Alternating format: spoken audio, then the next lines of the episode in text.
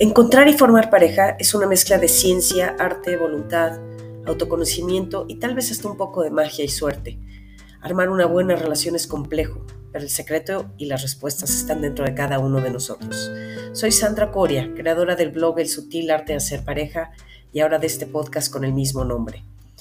Este es un espacio en donde daremos tips, consejos, ideas para aprender a ser mejor pareja y para aprender a escoger a la persona correcta para cada uno de nosotros y así poder tener una relación sana, profunda, estable y trascendente. Yo, junto con ustedes, soy un aprendiz.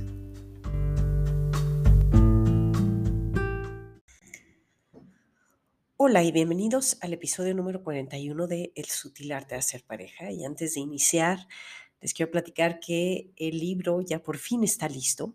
Lo pueden descargar en Kindle a partir de mañana viernes. Y a partir de la siguiente semana lo pueden conseguir también en, eh, a finales de la siguiente semana lo pueden conseguir también en Gandhi. Luego les diré en qué otras librerías hay. Y la otra opción es conseguirlo conmigo. Si me mandan un correo, la ventaja de conseguirlo conmigo es que se los puedo dedicar personalmente. El precio del libro todas las librerías, inclusive conmigo, es de 250 pesos y el precio del libro electrónico es de 150 pesos. Pero bueno, ahora sí vamos a empezar con el episodio del día de hoy, que tiene su origen en, en todo lo que me sorprende que nos enseñen tan poco de algo tan importante o de una parte tan importante de nuestra vida, que son las relaciones con la gente en general y con la pareja en particular, ¿no?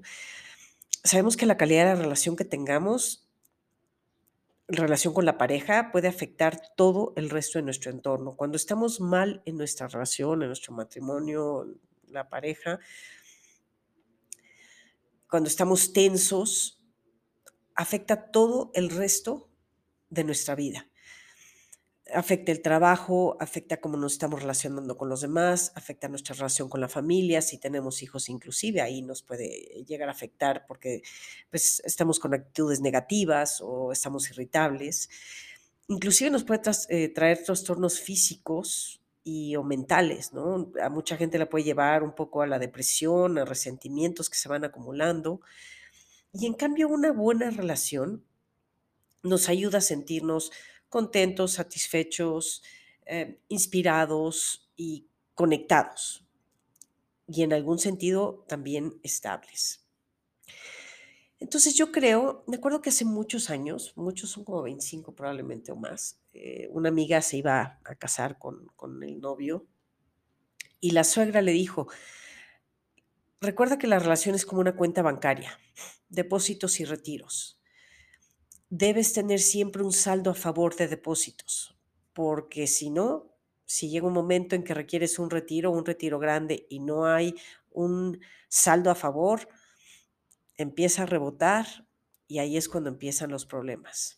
Se me quedó grabado, me gustó la, forma en que lo expresó la, la, señora y un poquito relacionado con, con, lo que quiero platicar hoy, ¿no? Que es qué suma y qué resta en una relación, es decir, cuáles son los depósitos bancarios de nuestra relación que debemos hacer eh, y cuáles son los que debemos de evitar, ¿no? Es sorprendente que algo tan importante como la relación de pareja, pues se lo dejamos a la suerte, ¿no?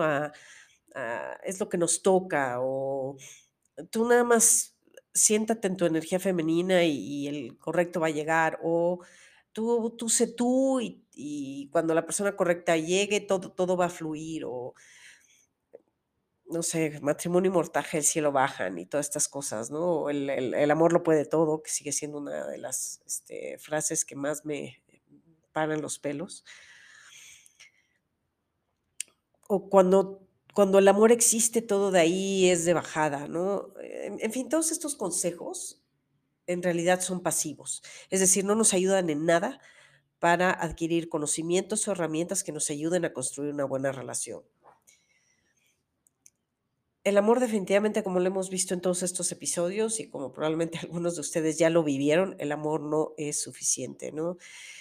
Entonces, hoy sí vamos a hablar de cosas que son útiles, de acciones diarias que nos ayudan a crear eh, una buena relación y que nos ayuden a construir la relación que realmente estamos buscando.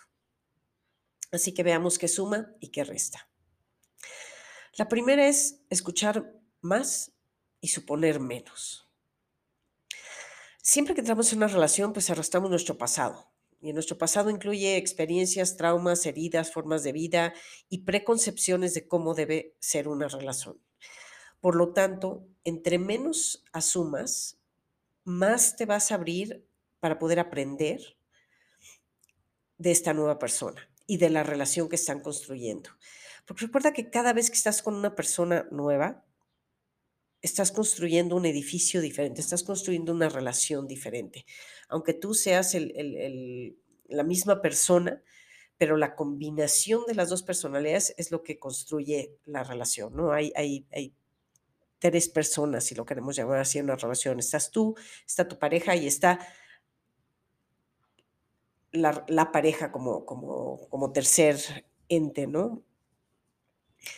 Entonces, entre más te puedas abrir para escucharlo, para observarlo, observarla, para conocer a la persona con la que estás, y entre menos la juzgues, a menos conclusiones vas a llegar.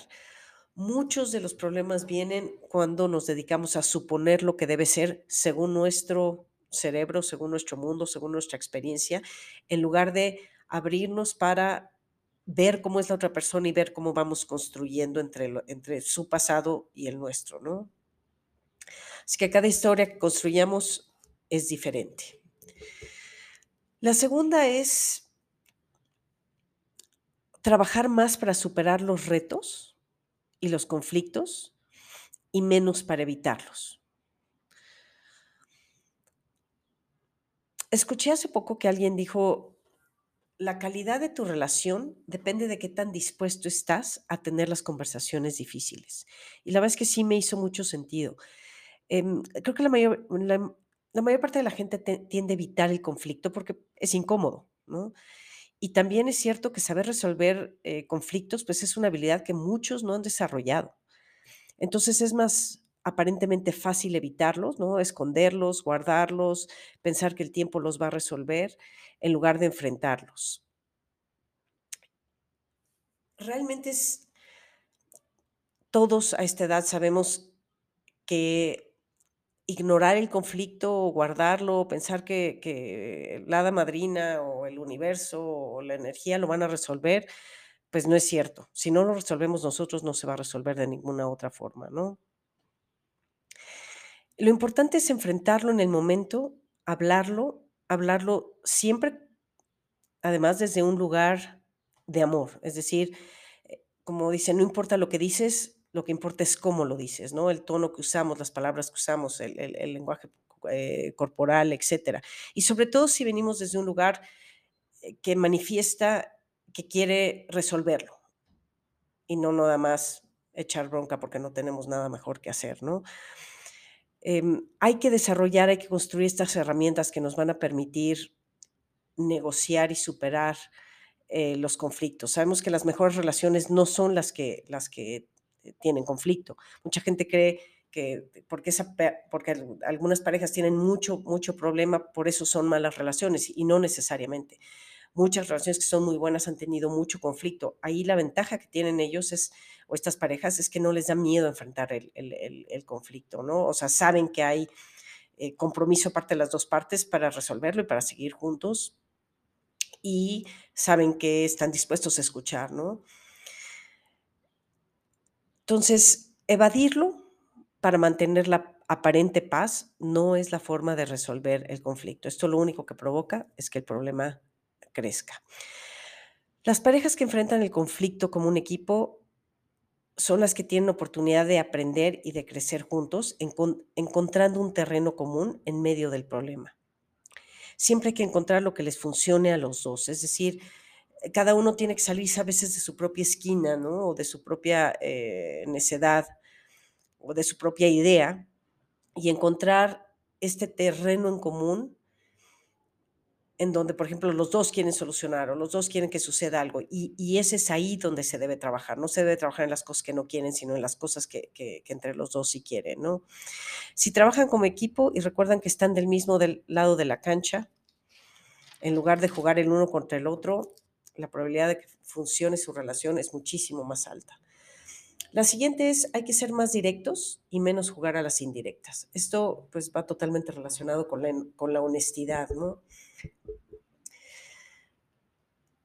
Y ser honesto no es lo mismo que ser duro o que buscar lastimar.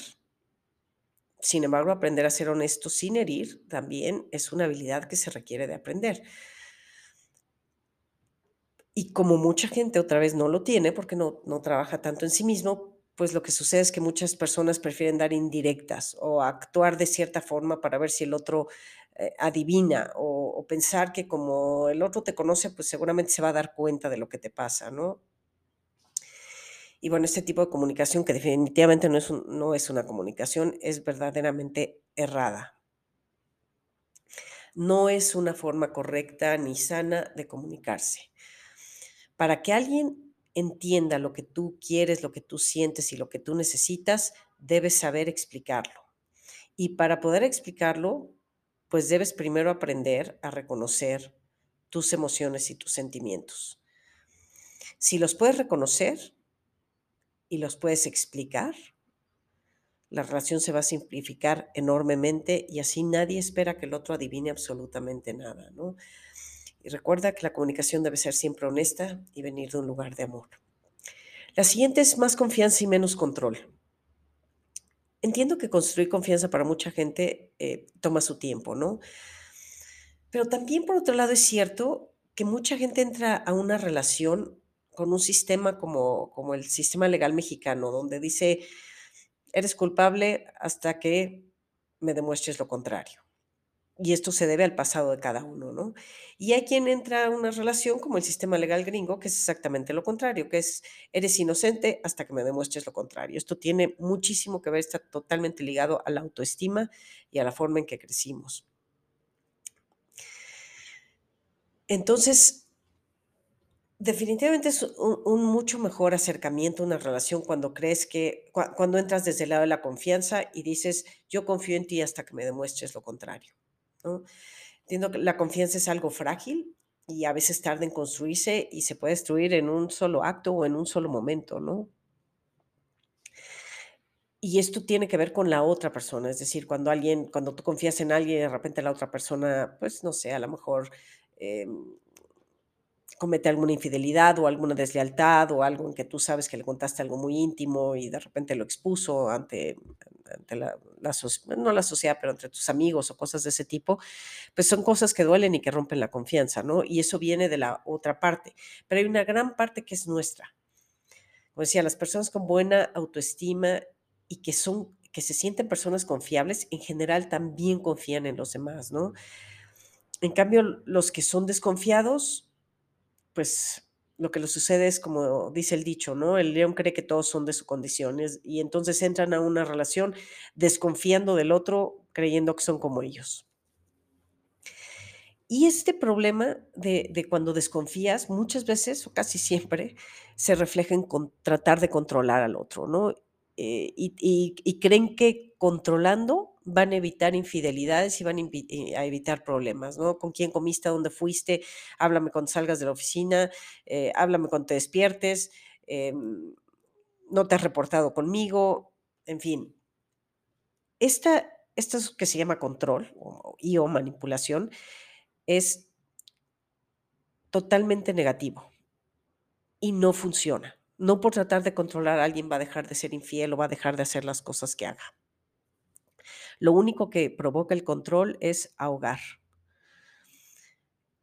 Terminar con la libertad y la confianza. Y estas son las cosas que alimentan a la relación. La libertad es lo que da aire, y del aire se puede, mientras la gente pueda respirar dentro de una relación, va a seguir creciendo. Cuando tú quieres controlar, estás ahogando, cuando no puedes respirar, normalmente huyes de esa relación. Dice Paolo Coelho, el amor es darle a alguien el poder de destruirte, pero con la confianza de saber que no lo hará. La, la siguiente es más hacer lo correcto y no dejarte influenciar. Aunque tu relación es parte de, tu propio ecosistema, y con ecosistema me refiero, pues es parte de tu familia, de tus amigos, de tu trabajo, de la gente con la que te mueves, en realidad solo tú y la persona con la que estás saben qué sucede entre ustedes. Solo ustedes conocen sus códigos, sus formas, sus modos, lo que está bien y lo que está mal entre ustedes. Entonces debes hacer lo que sientes y lo que sabes que es correcto entre y para ustedes y no lo que te digan los demás. Escójanse, escójanse siempre ustedes, todos los días, sobre todo los demás, sobre su familia, sobre sus amigos, sobre, por supuesto, sobre la sociedad que te rodea. La gente no va a estar de acuerdo siempre con lo que haces y tampoco es importante. Te van a criticar, hagas lo que hagas. No siempre les va a parecer lo que hagas, pero en realidad eso es lo de menos. Esta es tu vida y esta es tu relación. Los que te quieren aprenderán a respetar tus decisiones. Así que tú enfócate en lo que está bien con la persona y siempre lo sabes, en lugar de lo que te dicen tus amigos que debe ser o que no debe ser. Si estás en una relación que a lo mejor no tiene eh, el título o el formato tradicional y la gente te está diciendo no hagas eso y no debes de hacerlo y deberías de pedirle el compromiso, es ustedes, solo ustedes saben lo que hay, no le hagan caso a nadie yo soy de la idea de que hay que escuchar al mundo porque a veces por ahí en cualquier lugar inesperado te salen ideas y consejos buenos. Eso sirve simplemente para ampliar tu criterio, pero la decisión siempre debe ser tuya y siempre debes estar pensando en lo que para ti y tu pareja es mejor. La siguiente es más responsabilidad personal y menos echarle la culpa al otro. Las personas con inmadurez emocional y con y las que tienen inclinación a ser víctimas suelen, suelen culpar a los demás siempre. Em, las relaciones surgen con dos personas y las separaciones son responsabilidad siempre de dos personas, es decir, nunca es solamente culpa del otro. Mientras no acepte cada uno de ustedes que en toda dinámica hay cosas de las cuales son ustedes responsables, nunca van a poder crecer como pareja. Mientras tiendan a culpar al otro y a pensar que siempre el otro es el loco, el raro, el, que comete los errores, nunca van a poder crecer como, como un equipo. Aprende a reconocer cuando te equivocas y a pedir perdón y también a perdonar. Si estamos dispuestos a aceptar nuestros errores y nuestro porcentaje de la relación, cuando tenemos problemas, podríamos construir siempre una mejor dinámica con la pareja, ¿no? Por cierto, aquí sí quiero aclarar que esto no abarca eh, nada que tenga que ver con violencia física ni emocional ni ningún tipo de abuso. ¿eh? La siguiente es más colaboración y menos competencia. Hay, hay, relaciones que se, que se distinguen porque compiten uno contra el otro, ¿no? En realidad la relación es un juego de equipo en donde los jugadores deben pues, colaborar el uno con el otro y no competir uno en contra del otro. La vida es un maratón, es decir, es una, es una carrera a larga distancia donde pasa de todo, ¿no? A veces uno está arriba, a veces uno está abajo. A veces uno es más exitoso que el otro, o gana más dinero, o tiene más amigos, o tiene más reconocimiento, o tiene más fama, o tiene una mejor familia, en fin, eh, siempre va a haber momentos en que uno, uno esté arriba y el otro esté abajo. Esto a veces puede crear resentimientos en el otro si la persona es de las que, de las que compite o de las que está queriendo ver quién es mejor, ¿no? Lo importante es que siempre aprendamos a apoyar a nuestra pareja cuando tiene éxito y también entenderlo cuando tenga tropiezos o apoyarlo cuando tenga tropiezos. Admirarlo, a, vivir su éxito, admirarla, a vivir su éxito, a vivir sus triunfos, a vivir sus eh, logros y también darle la mano cuando, cuando se haya tropezado, ¿no? En lugar de, de ponerle el pie para que se tropiece, porque eso es lo que a veces sucede en algunas relaciones, ¿no? Hay que aprender a aplaudirle a la pareja todo lo que haga bien, y hay que aprender a tenderle la mano cuando la requiera. La que sigue es más aceptación y menos juicio. La aceptación total de tu pareja es indispensable, con sus conjunto de defectos y sus virtudes, con sus altas, con sus bajas, con sus fracasos, con sus éxitos, con sus tropiezos. Esto no quiere decir que todo lo que haga tu pareja te guste o lo entiendas, pero sí es importante aprender a aceptar todo el conjunto, porque si no, mejor no estés ahí. Me sorprende la cantidad de gente que critica a su pareja. Estoy seguro que todo, segura que a todos les ha tocado, ¿no? En alguna reunión. Hay unos que se critican de frente, hay otros que juegan a la actitud pasivo-agresiva, así como, ay, qué chistoso, pero se están burlando de, de, cosas de su pareja. Y hay otros que cuando no está la pareja hablan pestes de la persona. Para mí, cuando alguien habla mal de su pareja, habla mal de sí mismo. Me parece terrible que llegue alguien y, una cosa es llegar y decir, oigan, tengo un problema y no sé cómo manejarlo, ¿no? Y consultarlo a lo mejor con, amigos o con su, familia. Y otra cosa es estar criticando constantemente a la pareja, ¿no? Ah, me parece eh, verdaderamente molesto y verdaderamente inmaduro. Yo entiendo que siempre hay actitudes, decisiones, comentarios o cosas que no te parezcan de tu pareja, con las que no comulgues absolutamente nada, pero una actitud, una decisión, un comentario que no te guste no define a la persona, son parte de una persona a la que amamos, ¿no? Pero no debemos concentrarnos en eso. Yo creo que hay que concentrarnos en la parte positiva de la gente, ¿no? O sea, por ahí hay un ejercicio que dice que, que, todos los días trates de, de, pensar en tres o cinco cosas que te gustan de tu pareja o que le admiras, ¿no? Y hacer esto día con día va, va, va a ir poniendo en tu cerebro esta semilla positiva de cómo ves a la persona con la que estás, en lugar de estas personas que siempre están criticando y hablando mal del otro, porque pues lo que sucede es que solamente ven la parte negativa. Y si te dedicas a ver la parte negativa de tu pareja, te garantizo que lo único que va a pasar es que la vas a pasar mal, se van a pelear mucho y se van a terminar eh, separando, ¿no? Yo creo que es simplemente si nos concentráramos en pensar en lo que sí nos gusta de la persona, en aceptarla como es, con, sus buenos y con sus malos. Eh, si tratamos de entender por qué decidió tal cosa, por qué eh, dijo algo, por qué reaccionó de tal forma, si tratamos de entender en lugar de juzgar, vamos a poder construir una relación mucho más sana. La que sigue es más desarrollo personal y menos sacrificio yo creo que entre mejor relación tengas contigo mismo, mejor, mejor, será tu relación con todas las personas y en especial con la pareja, ¿no? Erróneamente hay quien piensa que la relación se trata de sacrificar. Hay que sacrificar tus deseos, tus sueños, tu vida, tus amigos, tu tiempo, tus actividades, cuando realmente es exactamente lo contrario a como debe ser. Cuando tú sacrificas cosas que a ti te gustan, te vas transformando en algo o en alguien que no eres o que no eras. Y esto te va provocando frustraciones y tristezas. Y esto no da un resultado positivo en una relación. Lejos de eso, lo que empiezas a construir son resentimientos y empiezas a, sentir que la pareja es un sacrificio.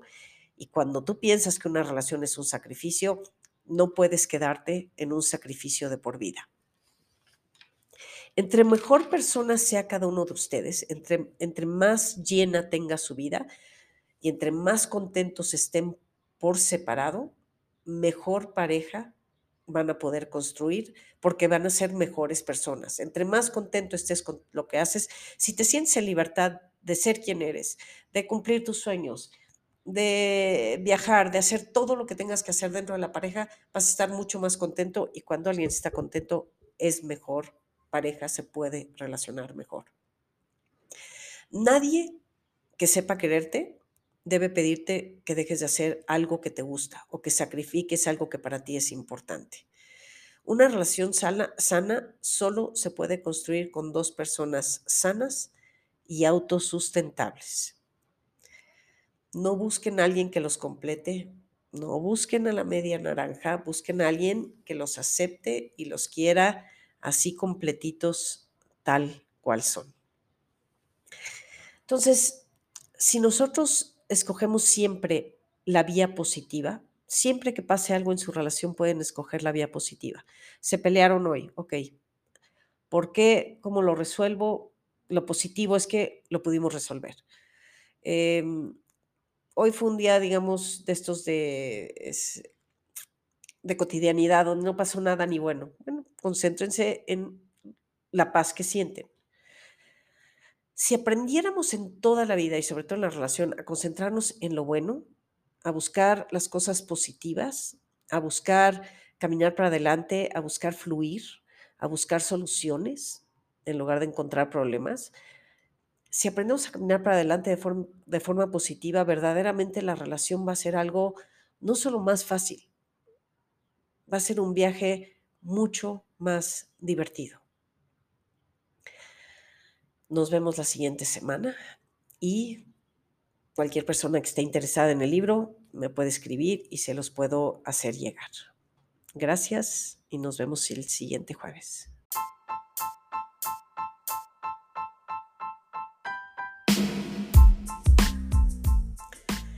Eso es todo por hoy, les agradezco su tiempo. Si quieren leerme, me pueden buscar en mi blog que es www.elsutilartedehacerpareja, todo junto. También me pueden seguir en mi página de Facebook, El Sutil Arte de Hacer Pareja. Si tienen alguna opinión, algún comentario o quieren cubrir algún tema en particular, escriban un correo a cricoria, c r i c o r i a arroba me.com. Gracias, nos vemos en la siguiente.